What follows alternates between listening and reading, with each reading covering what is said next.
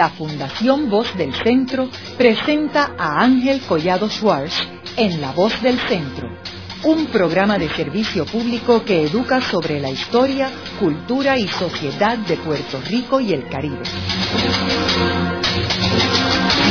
Saludos a todos. El programa de hoy está titulado Luis Negrón López. Y hoy tenemos como nuestro invitado al licenciado Presby Santiago García. Presby fue el portavoz de la minoría y la mayoría del Partido Popular en la Cámara de Representantes y luego fue también vicepresidente de la Cámara de Representantes. Luis Negrón López, al igual que Presby Santiago, ambos son de Sabana Grande, que es un pueblo al suroeste de Puerto Rico. Luis Negrón López fue el político más importante en el Senado de Puerto Rico durante las décadas de los 50 y de los 60. Negro López fue el portavoz de la mayoría en el Senado y era el personaje más importante en el Senado durante el gobierno de Luis Muñoz Marín. Negrón López fue el candidato a gobernador por el Partido Popular en el 1968, el cual es la primera vez que el Partido Popular pierde unas elecciones a la gobernación y que en esas elecciones es que el gobernador Roberto Sánchez Vilella funda el Partido del Pueblo y lanza un nuevo partido que divide las fuerzas del Partido Popular y logra que Luis Aferré llegue a la gobernación en el 1968 con su recién fundado Partido Nuevo Progresista. Presby, me gustaría comenzar el programa proveyéndole a nuestros radioescuchas unos antecedentes sobre Negrón López. ¿Cuándo es que él nace?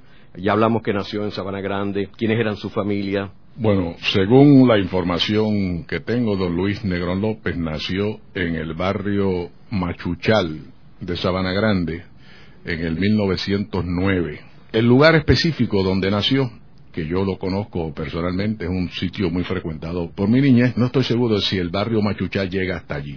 Es un lugar donde colinda el barrio Machuchal, sector La Pica, el barrio Magina y la entrada hacia el barrio Plata de Sabana Grande. Pero de todos modos nació en ese sector. Y curiosamente, a unos, qué sé yo, medio estómetro de allí, nací yo en el 1941. De modo que somos del mismo barrio, del mismo sector. Los padres de don Luis, el padre, que era Liborio López, era un agricultor en aquella época, y padre de una familia de personas que se educaron bien y luego se distinguieron en diferentes facetas, incluyendo músicos.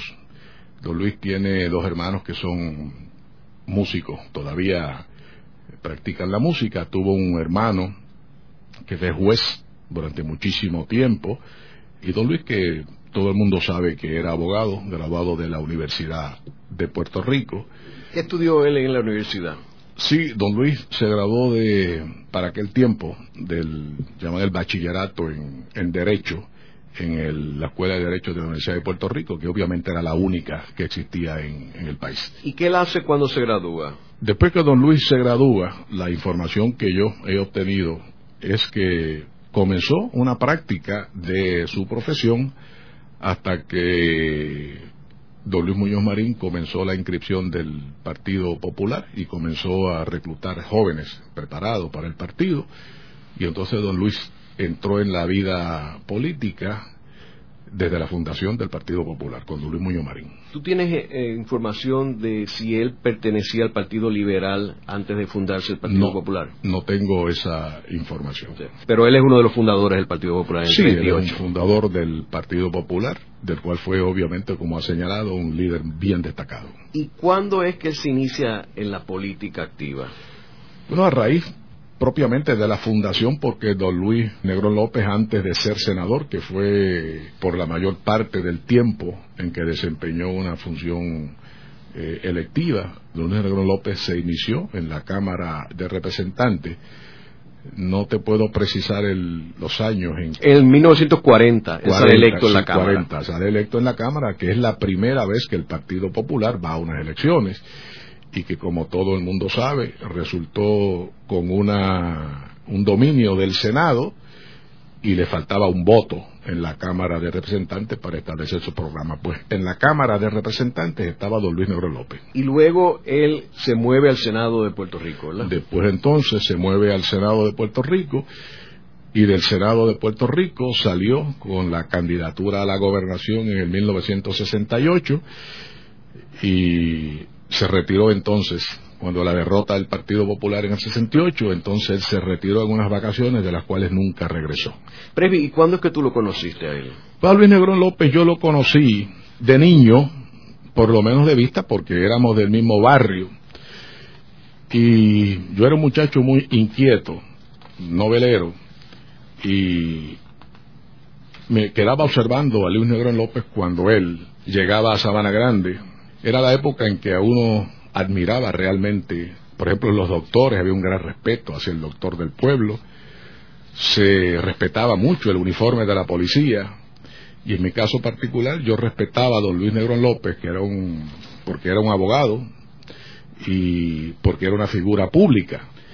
Y comencé de lejos a observarlo desde que yo era niño y luego entonces, pasado el tiempo, nos encontramos en la vida política e hicimos una extraordinaria amistad. ¿Qué tú recuerdas de él como senador y su contribución a la legislatura de Puerto Rico? Bueno, como senador, todo el mundo sabe que fue quien presidió la comisión que se encargó de redactar la parte correspondiente a la rama legislativa en nuestra constitución del 50 al 52. Pero la mano de don Luis Negrón López y su cabeza está dentro de toda la legislación social que el Partido Popular aprobó desde los años 1940 en adelante, que es una transformación en Puerto Rico, principalmente en lo relacionado con la justicia al obrero, porque debemos recordar que el Partido Popular emergió como un partido con unos principios hasta cierto punto de tendencia socialista y se polarizó la discusión inicial entre los colmillús y los pobres Don Luis Muñoz Marín llamaba a los colmillú a lo que hoy se le llama los grandes intereses y predicaba la justicia social, que era hacerle justicia a los trabajadores. Y todos los escritos que hay sobre Muñoz Marín giran alrededor precisamente de la legislación inicial de sobre salario mínimo, sobre paga de horas extras, la ley de las 500 acres, en las escuelas, los servicios en las escuelas y en toda esa legislación, eh, don Luis Negrón López tiene una sustancial aportación.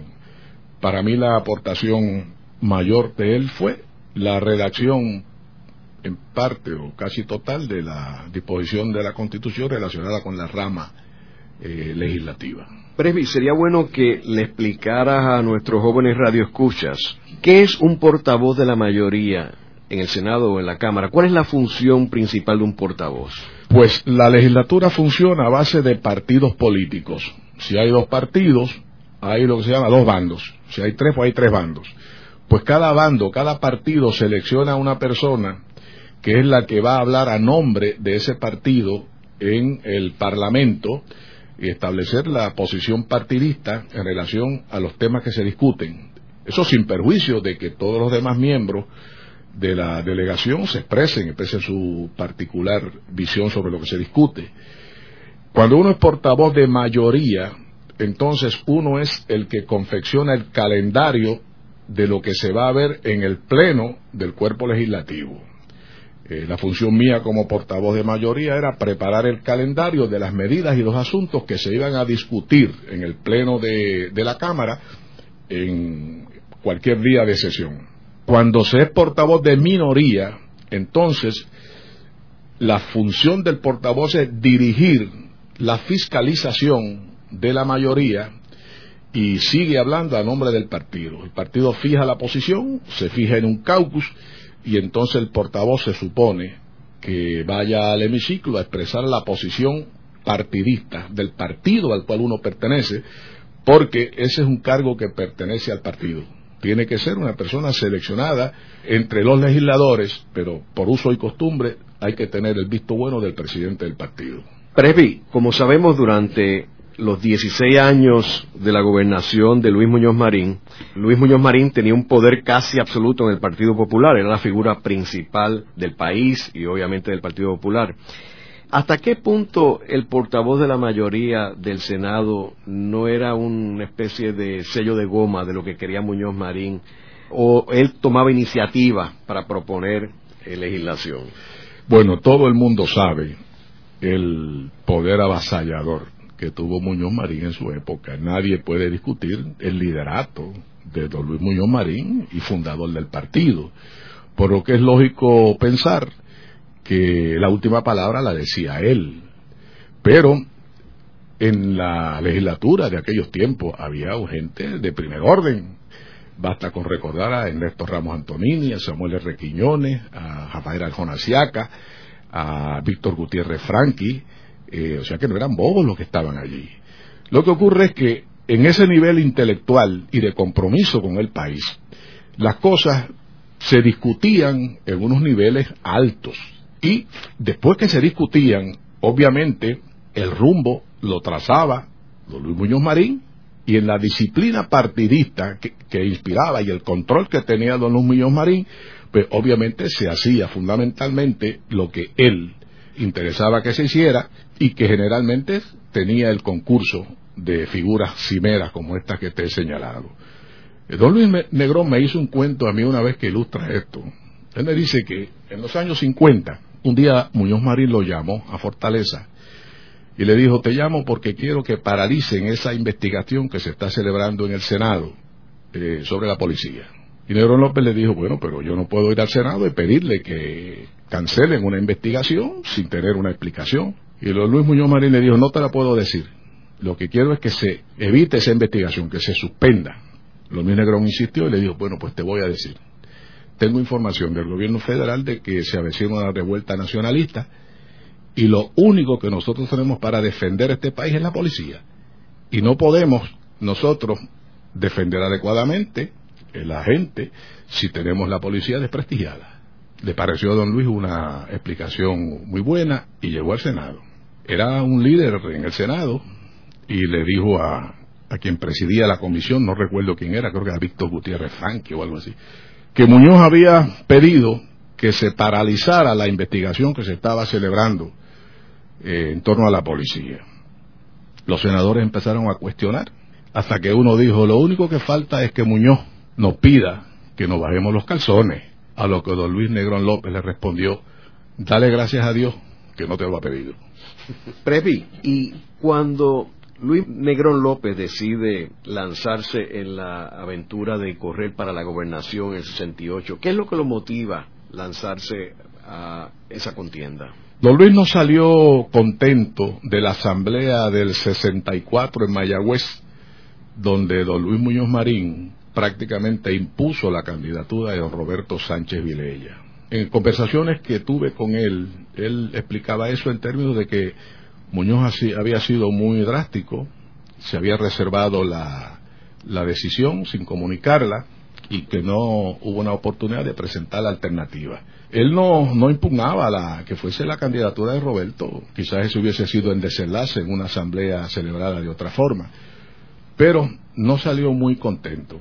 Luis Negrón López fue al Senado y continuó siendo el portavoz allí del Partido Popular, mientras Roberto Sánchez era gobernador. Y allí comenzaron las pugnas entre Roberto Sánchez, que se había rodeado de un grupo de ayudantes que tenían otra visión del Partido Popular, y el Senado de Puerto Rico, donde había ido también don Luis Muñoz Marín. Y entonces esas fricciones entre Roberto Sánchez, don Luis Muñoz Marín y Negro López motivó el que surgiera un movimiento llamado Jíbaros de Negrón, para impulsar desde temprano la candidatura de don Luis Negrón López a la gobernación. Ese movimiento comenzó a coger fuerza en la misma medida en que se iban agudizando las diferencias entre don Roberto Sánchez, don Luis Muñoz Marín y Luis Negrón López. Y llegó el momento en que ya era imparable el deseo de un sector significativo del Partido Popular, incluyendo a Negrón López y a Muñoz Marín, de buscar un nuevo candidato para las elecciones del 68 y en efecto así ocurrió. En una asamblea celebrada en el Parque Irán Bifon eh, por delegado, bastante complicada y tumultuosa, el Partido Popular seleccionó a Luis Negro López como el candidato a la gobernación por ese, esas elecciones de 1968. ¿Y cómo se sentía con Santiago Polanco Abreu, que era el otro que estaba compitiendo? Pues mira, yo creo que la candidatura de Chaguín Polanco no era realmente una candidatura con probabilidades. Hay quienes dicen que esa candidatura fue propuesta por doña Inés. No sé qué verdad tenga eso. Pero en los corillos políticos, en las mesas, en los lugares de discusión política, se veía que Chaguín Polanco había surgido como un tercer candidato para diluir un poco las fricciones que había y presentar una alternativa adicional, sabiendo de antemano que la contienda real era entre Roberto Sánchez, que entonces era gobernador, y don Luis López, que tenía un respaldo de la base del partido. ¿Y Negrón mantuvo la relación con Roberto Sánchez Vilella a través de este proceso o ya estaba rota?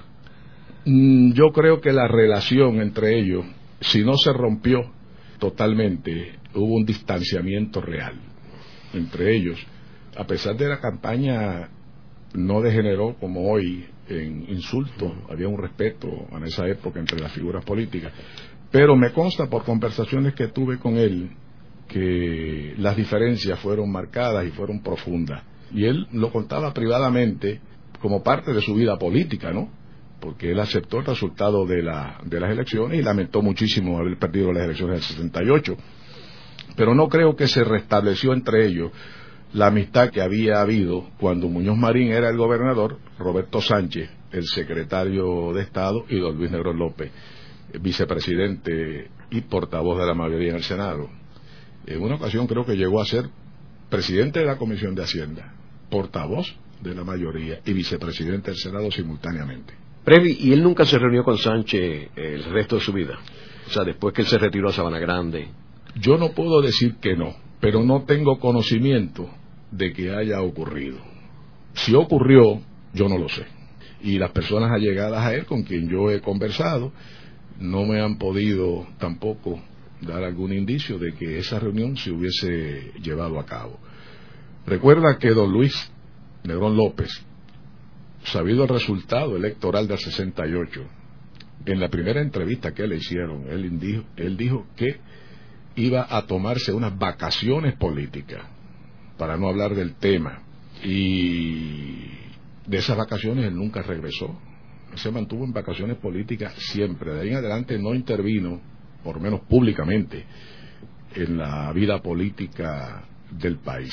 Tenía conversaciones, yo lo sé, con figuras, con figuras este, del ámbito político, pero declaraciones para la prensa, si las hay, son muy pocas.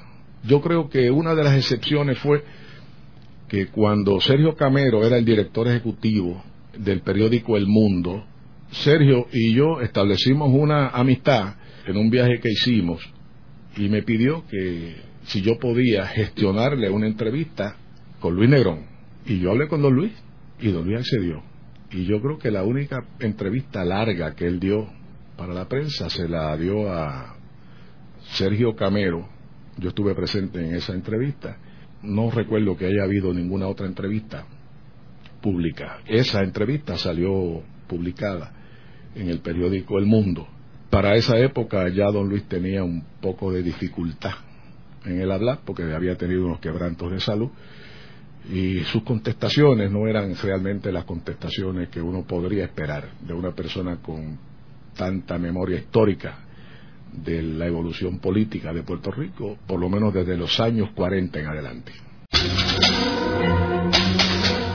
Haremos una breve pausa, pero antes los invitamos a adquirir el libro Voces de la Cultura, con 25 entrevistas transmitidas en La Voz del Centro. Procúrelo en su librería favorita o en nuestro portal.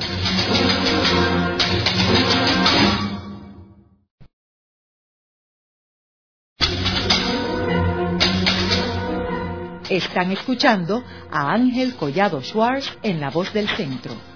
Ahora pueden accesar a toda hora y desde cualquier lugar la colección completa de un centenar de programas transmitidos por La Voz del Centro mediante nuestro portal www.vozdelcentro.org. Continuamos con el programa de hoy titulado Luis Negrón López, el político más poderoso en el Senado de Puerto Rico durante las décadas del 50 y del 60. Hoy tenemos como nuestro invitado el licenciado Presby Santiago García, quien ocupó distintas posiciones de liderato en la Cámara de Representantes de Puerto Rico. Presby, como sabemos, Negrón López tuvo una participación bien activa en la Asamblea Constituyente del 1952 según Trias Monge menciona en sus memorias, él dice que Negrón López era del bando conservador y una persona bien proamericana. ¿Qué comentario tú tienes a, eso que menciona Trias? Yo conocí a don Luis Negrón López más que lo que pude conocer a don José Trias Monge, que lo conocí, pero eh, no tuve la oportunidad de compartir con él. Para mí, don Luis Negrón López era más liberal que don José Trias Monge.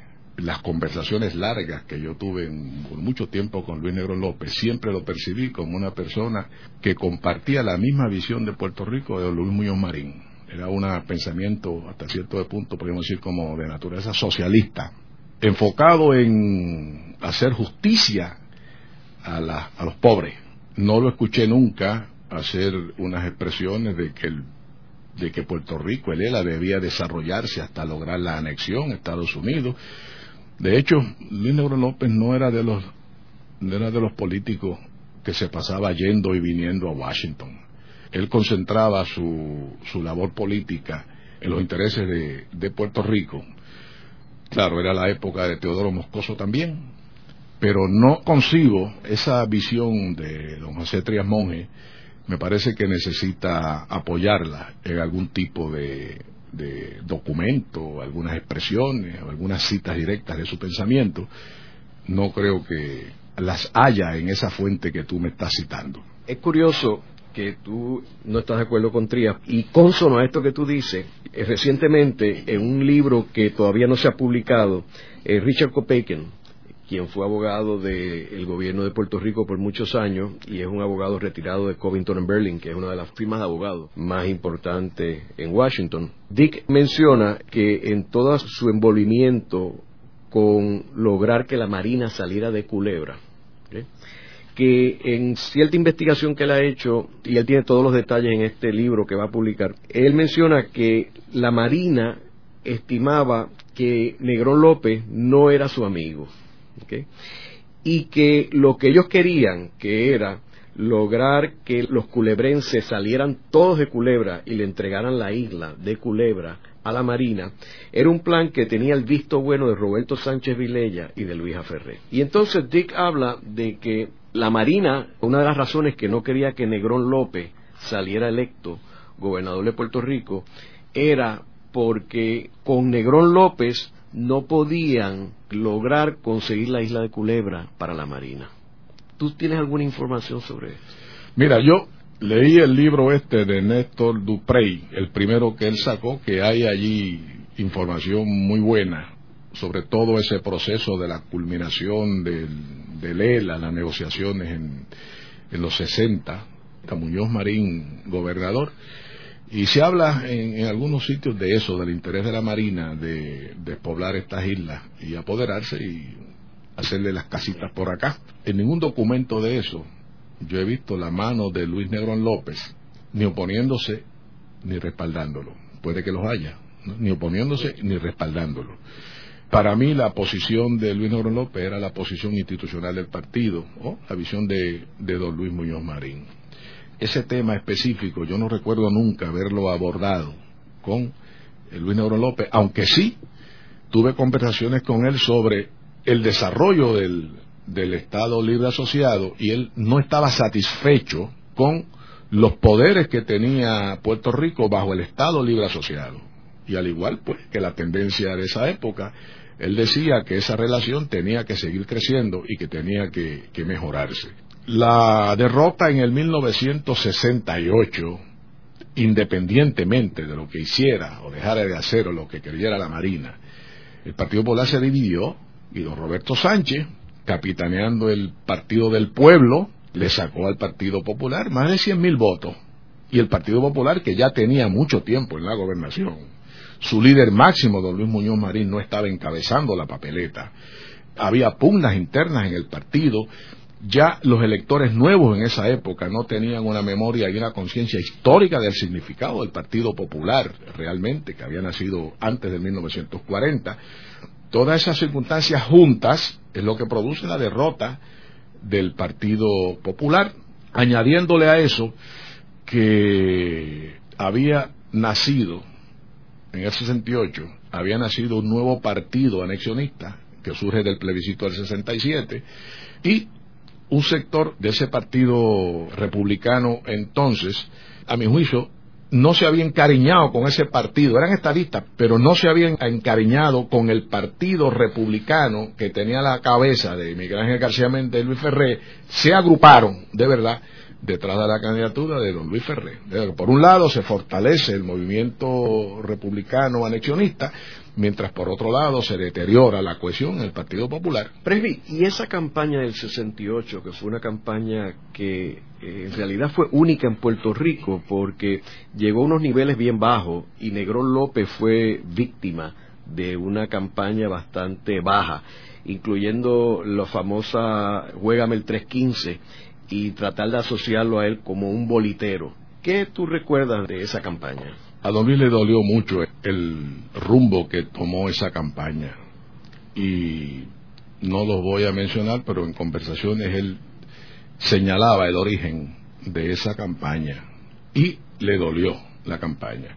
Pero don Luis, que era un político astuto, inteligente, se dio cuenta de que las cosas no estaban bien antes del día de las elecciones y te voy a contar una anécdota. Para ese tiempo yo estaba estudiando Derecho en mi último año. Y fundamos en el Colegio de Derecho un capítulo de los Jíbaros de Negrón y a mí me tocó presidirlo. No fue mucho lo que hicimos, ¿no? Porque era el último año, estábamos en los exámenes finales y el objetivo nuestro era terminar la carrera. Pero me encontré un día con don Luis Negrón López y me habían enviado un mensaje de que si yo quería envolverme en la política partidista. Don Luis me lo había dicho directamente en el 1960, la primera vez que yo subí a una tribuna política, que llegué a un barrio a Sabana Grande con una camisita de la Universidad de Puerto Rico, había terminado mi primer año de bachillerato, y el pelo encrispado, al estilo de hippie de la época, ¿no? Y un jíbaro que estaba allí, que había hablado en la tribuna, eh, llama Ramoncito Santiago, que era un maestro en la tribuna, sin educación, sigo sin preparación académica. Y me alcanzó a verme y me dijo, oye, tú debes saber mucho. Tú eres uno de esos bochinchosos que está en la universidad. A que no nos enseñas algo ahí en la tribuna. Y además recórdate. Y se lo sugirió a Lando López, que era el alcalde, y Lando, Luis no había llegado, que era la estrella del espectáculo. Y me dijo, ¿quieres decir algo ahí? Y yo subí a la tribuna. Y yo comencé diciendo, Jamoncito quiere que yo le diga si soy uno de los bochinchosos en la Universidad de Puerto Rico y quiere saber por qué yo no me recorto. Y entonces elaboré un discurso por allí, confundiendo la audiencia, que eran los jíbaros y los electores, con aquellas conferencias que yo escuchaba de José Arsenio Torres hablando de Locke y de Hoppe y de el liberalismo y de Malthus y todas esas cosas. Don Luis Negrón llegó al, al lugar, se quedó en el carro escuchando y entonces cuando eh, yo terminé, él subió a la tribuna y me dijo lo que te dije al principio. Ese muchacho es producto del Partido Popular, vélenlo. Y directamente me dijo, tú podrías tener mucho éxito en la política. Y yo le dije, yo quiero ser abogado, la política me dice que es muy sucia. Y entonces él me dijo, pues hay que buscar gente buena para que la limpie. Y eso ha estado en mi vida siempre. Fue como un aldabonazo.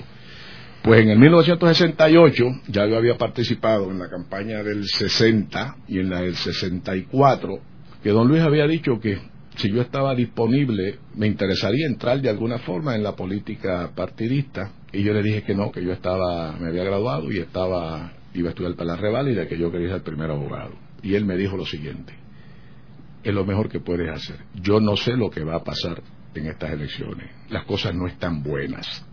Hazte abogado.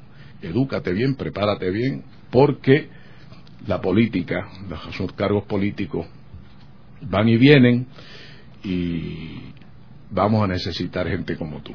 Perdimos las elecciones, me da la impresión de que él sabía que las elecciones del 68 estaban perdidas y le dolió mucho la campaña la campaña de difamación que le hicieron al pretender mezclarlo con el juego ilícito de la bolita. Yo quisiera citar aquí un libro referente a esa campaña del 68, que yo, obviamente, en los anales de la historia de Puerto Rico, es la campaña más trascendental porque el Partido Popular, como mencioné al principio, perdió el poder y entra un nuevo partido y se divide en la fuerza anexionista y estado librista en, en, términos de Puerto Rico. Este libro lo escribió una persona que se llama Adrian Haybill, que es sobre la vida de Bob Woodward y Carl Bernstein. Bob Woodward es uno de los periodistas más prominentes de Estados Unidos, fueron las personas responsables de todo el escándalo de Watergate y de sacar todo esto en el Washington Post y que recientemente escribió un libro que se llama State of Denial sobre eh, la guerra de Irak, Bush y Rumsfeld. Y este libro se llama Deep Truth. Y en la página 60, y voy a leer en, inglés, pero que explica esto de los dirty tricks y lo que hablamos del juega, del 315, dice, in 1968, TF-157 was part of several intelligence groups that helped to get a wealthy conservative candidate, Luis A. Ferré, elected governor of Puerto Rico. Ferré owned the island's largest cement factory, several plantations, and had some key media holdings. Ferré had never won an elected office. He had previously been rejected three times by the voters. The CIA wanted him governor because it felt that, as a conservative, he would be a forceful antidote to Fidel Castro in the Caribbean. The Navy wanted Ferré in and had agreed to support him in exchange for being given continued bombing rights to Culebra. The two teamed up even though Puerto Rico was considered domestic and technically outside the CIA's operating charter. Part of the Navy's support included paying food supply bills to its Roosevelt Roads base, and then funneling the extra money to a third candidate, Roberto Sanchez Vilella, splintering the vote and thus helping Ferré. The Navy even let Ferré campaign use its printing presses for flyers and brochures. The CIA and TF-157 shipped in with a dirty tricks program that included a goon squad and a rumor mill that spread negative stories about Ferré's opponents before the elections. O sea que lo que se está planteando aquí es que la CIA, trabajando con el Navy, pues hicieron la campaña de desprestigio contra Negrón López y abundaron en que Sánchez Vilella lanzara su candidatura y lo ayudaron en su partido. Y estos detalles los confirma en un capítulo Dick Bacon en su libro que va a publicar ahora. Bueno, no se puede descartar nada en, la, en el rumbo de este país desde 1898 para acá. No se puede descartar nada y obviamente si en algo todos estamos de acuerdo es en que la Marina tenía siempre la mano metida aquí en las decisiones políticas por el interés militar en Puerto Rico y la utilidad de Vieques y Culebra para su práctica. Eso, eso lo podemos estipular. Y que maniobraba para adelantar sus intereses, eso todo el mundo lo sabe, eso está documentado. Si ocurrió en el 1968 no lo podemos descartar, no lo podemos descartar. Y probablemente intervinieron porque para esa época Vieques y Culebra era muy, muy importante en materia de seguridad para Estados Unidos y se refleja en los documentos que se redactaron y se, las discusiones que hubo del 1960 en adelante, cuando se hizo un esfuerzo con Kennedy para adicionarle poderes a él, a lo que se llamaba el crecimiento, ¿no? Por ahí está todo eso documentado. De modo que uno no puede descartar nada. Ahora, me gustaría que estos escritores citaran alguna fuente o algún documento que pudiera darle mayor fortaleza a sus conclusiones. Porque eh, hay muchas cabezas calientes, políticos, en Puerto Rico tenemos un montón que anuncian, anuncian un día una catástrofe y luego siguen caminando por allí como si no pasara nada cuando lo que ellos han tratado de adelantar no se da. Ahora, esta gente es muy seria, como tú sabes, Bob Woodward es un periodista muy serio. Y yo creo que el libro de Copeique nuevo va a traer eh, más detalles sobre Pues me gustaría escuchar esos detalles porque de todo modo es importante para el, el, desarrollo político del país. ¿Tú dirías que Negrón López se sospechaba de que la Marina o que alguien estuviera detrás de esa campaña, porque nunca la habían a, él atacado de bolitero, ¿no? En una campaña nacional, por lo menos. Bueno, yo recuerdo una conversación con él en la que él dejó entrever que algunas cosas raras estaban ocurriendo. Recuerda que él estaba corriendo para gobernador y tenía una probabilidad de resultar electo y no podía decir todo lo que pensaba ni divulgar todo lo que él sabía eh, porque de llegar a la gobernación hubiese tenido que bregar con todos esos asuntos. Pero pasando el tiempo, recuerdo así remotamente, que una ocasión me dijo, pero pasaron un montón de cosas raras en esa campaña eh, que uno se va dando cuenta ahora, a base de cómo se van desarrollando los acontecimientos. Probablemente en algún lugar de su recuerdo habría recibido algún tipo de, información de esa naturaleza, ¿no? Eh, don Luis Negrón López no era un tipo que se pasaba, no sé si te lo dije, pues no se pasaba yendo de aquí a Estados Unidos.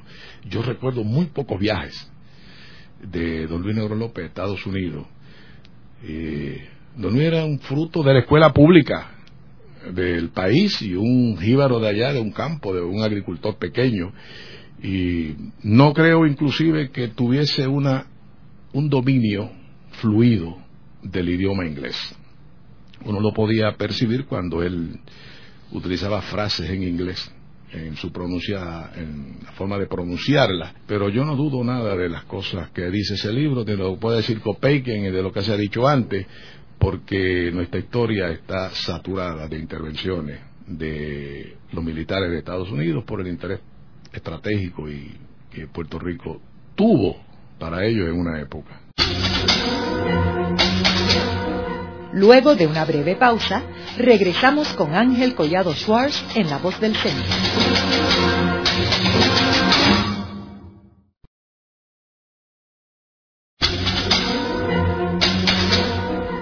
Regresamos con Ángel Collado Schwartz en La Voz del Centro.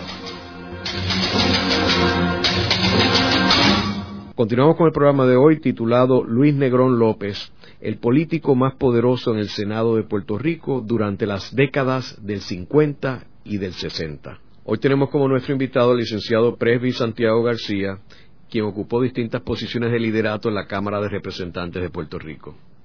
Previ, tú comentabas en el programa de que Negrón López había sido una influencia grande en ti y fue una persona que te motivó a meterte en la política y ayudar a Puerto Rico a limpiar la casa. Tú debes tener un sinnúmero de anécdotas sobre Negrón López, particularmente cómo él se sentía hacia los otros políticos, eh, la oposición, ¿cómo se sentía con todo esto que hemos hablado? Y ya tú me comentaste que él no sabía, ni nadie sabía que la Marina había estado envuelta en su campaña, pero con todo esto que le dolió a él mucho, toda esta campaña de desprestigio, ¿qué anécdotas tú quieres compartir con nosotros? Mira, yo desarrollé mi carrera política teniendo a don Luis como mi espejo. Como te conté ahorita, en la primera intervención mía en la tribuna, él se me acercó y me dijo, tú puedes tener éxito en la política. Y cuando yo le dije, la política es sucia, yo quiero ser abogado, me dice, queremos buscar gente limpia, eh, gente buena para que la limpie. Y aquello nunca se me olvidó.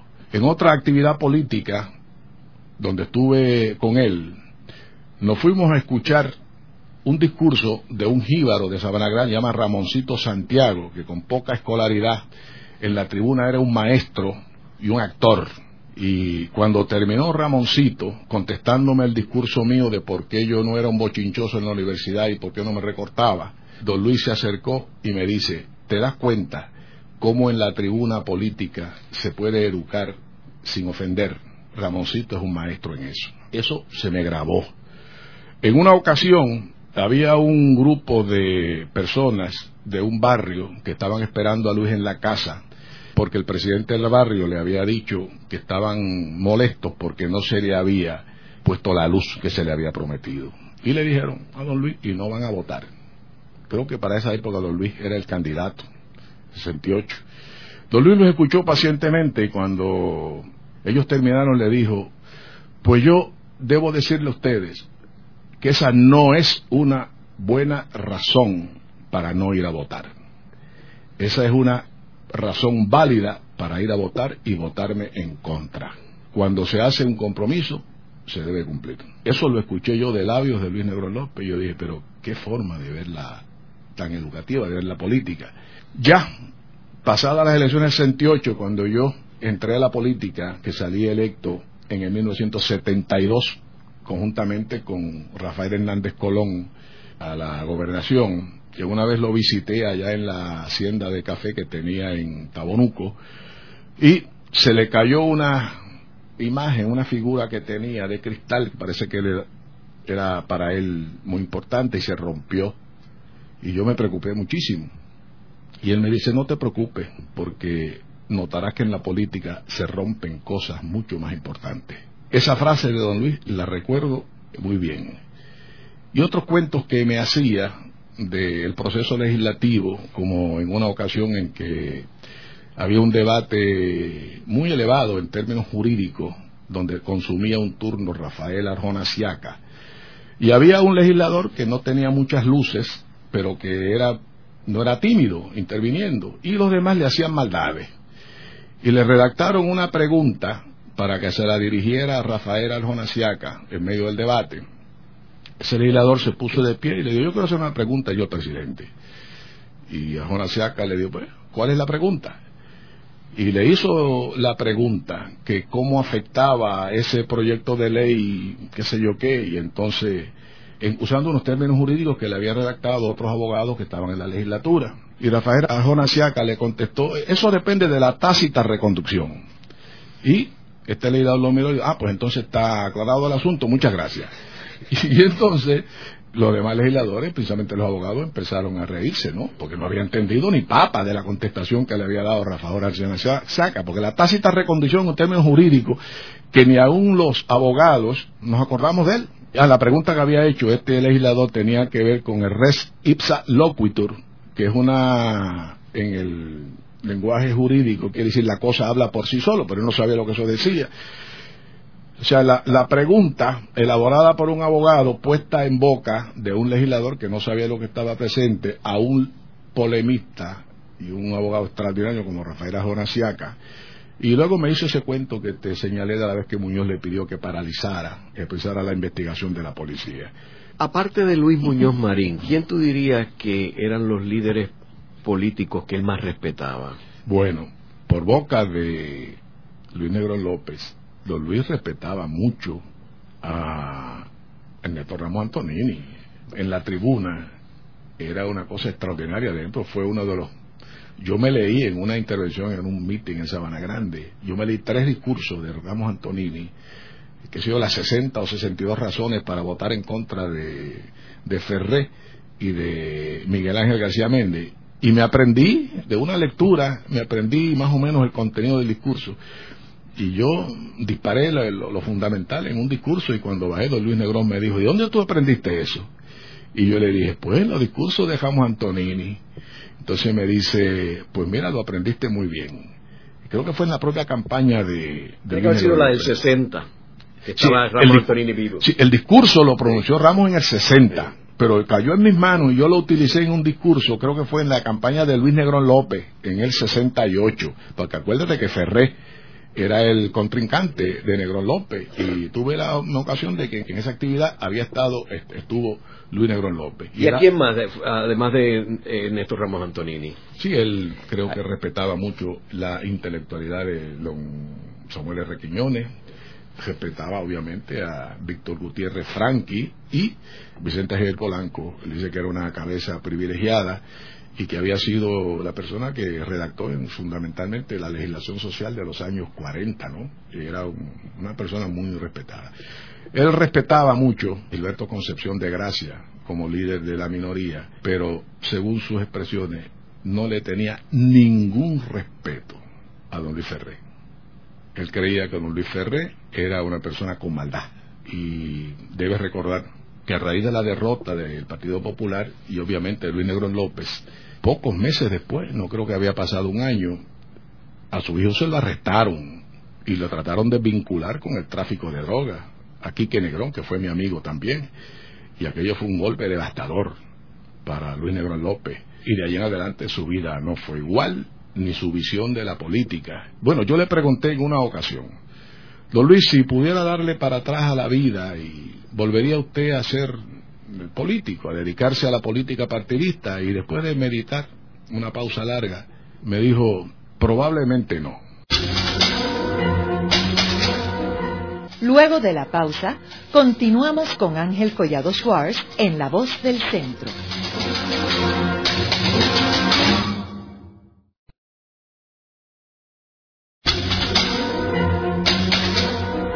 Continuamos con la parte final de La Voz del Centro con Ángel Collado Schwartz.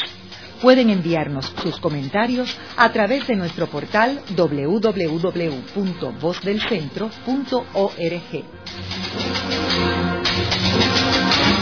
Continuamos con el programa de hoy titulado Luis Negrón López, el político más poderoso en el Senado de Puerto Rico durante las décadas del 50 y del 60. Hoy tenemos como nuestro invitado al licenciado Presby Santiago García, quien ocupó distintas posiciones de liderato en la Cámara de Representantes de Puerto Rico. Presby, eh, estábamos comentando sobre los últimos días de Negrón López eh, y los últimos años eh, en Sabana Grande. Yo recuerdo la única vez que yo lo vi físicamente, que fue una actividad en el restaurante La Guardarraya en Yauco, una fiesta que eran nuestros amigos en Los Bacó y ya él se veía bastante viejito eh, y bastante apagado, pero ¿qué visión él tenía sobre el Puerto Rico moderno, ya viéndolo desde, una perspectiva fuera de la política y retirado de, en realidad, del Partido Popular, de, de cualquier posición? ¿Cuál era su visión de Puerto Rico?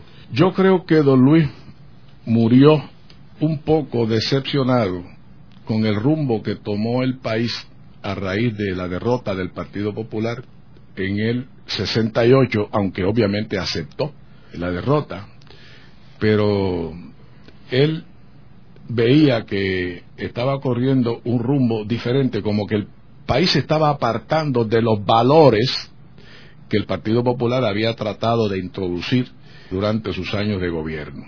Sobre el problema del asunto de estatus, no hablaba mucho, eso no eran unos temas recurrentes en nuestras conversaciones, pero sí reflejaba que si Muñoz a la cabeza del Partido Popular con el liderato que tenía le iba a ser bien difícil al Partido Popular lograr reformas en ese renglón. Acuérdate que para el 91 cuando él muere todavía no había reventado esta explosión en los medios de comunicación y nos valíamos de los periódicos, en la radio, no teníamos esa visión global que uno tiene ahora con Internet y todas estas cosas. Pero él siempre se mantuvo atento, él siempre se mantuvo atento al quehacer eh, político, aunque no participaba activamente. Sí sé, información que me han dado otros amigos, de que participó en algunas reuniones durante el proceso de seleccionar a Rafael Hernández Colón como candidato a la gobernación en el 72 y que un consejo que él dio en una reunión que se celebró en la cual asistió Víctor Ponce, asistió creo que Panchito de Jesús, Carrión, el licenciado Carrión, qué sé yo, que en esa, en esa, en esa, una reunión, que me cuenta un amigo, eh, la intervención de Luis Negrón López eh, fue crucial para que Rafael Hernández Colón decidiera postularse para gobernador por el Partido Popular. No sé si eso es o no cierto, pero esa intervención política me la contó recientemente un amigo cuando estaba buscando información sobre Luis. Quien puede hablar sobre eso es Rafael, que está escribiendo precisamente para un libro que se va a publicar recientemente de Luis Negrón López. Yo te digo en resumen, mira, yo he conocido en mi vida política pública bastantes personas, bastante, pero un alma tan noble como la de Luis Negrón López, difícil, porque en él se reunía la cualidad de ser un hombre inteligente, con una penetración en la discusión de asuntos de interés que era exquisito escucharlo hablar, con calma. Él tenía una voz eh, suave, eh, fina, que no guardaba proporción con aquel cuerpo enorme eh, que él tenía, porque era un tipo, tipo indio, indígena.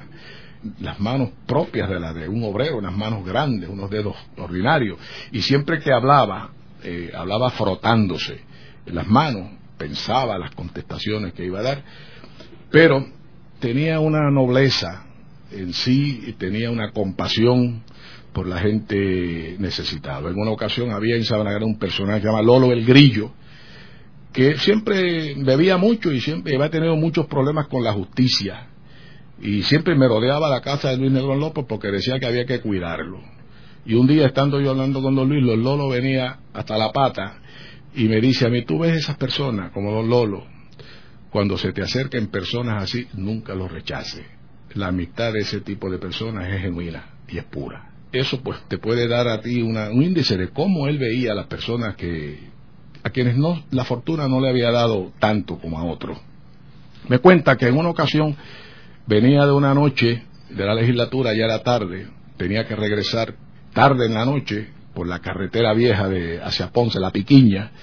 Él se pasó al asiento de atrás del automóvil para dormir un rato y el carro siguió manejando un policía de apellido Feliu que era su chofer y era una especie de guardaespaldas. Y por allí, por la piquiña, el carro zigzagueó y el policía lo paró.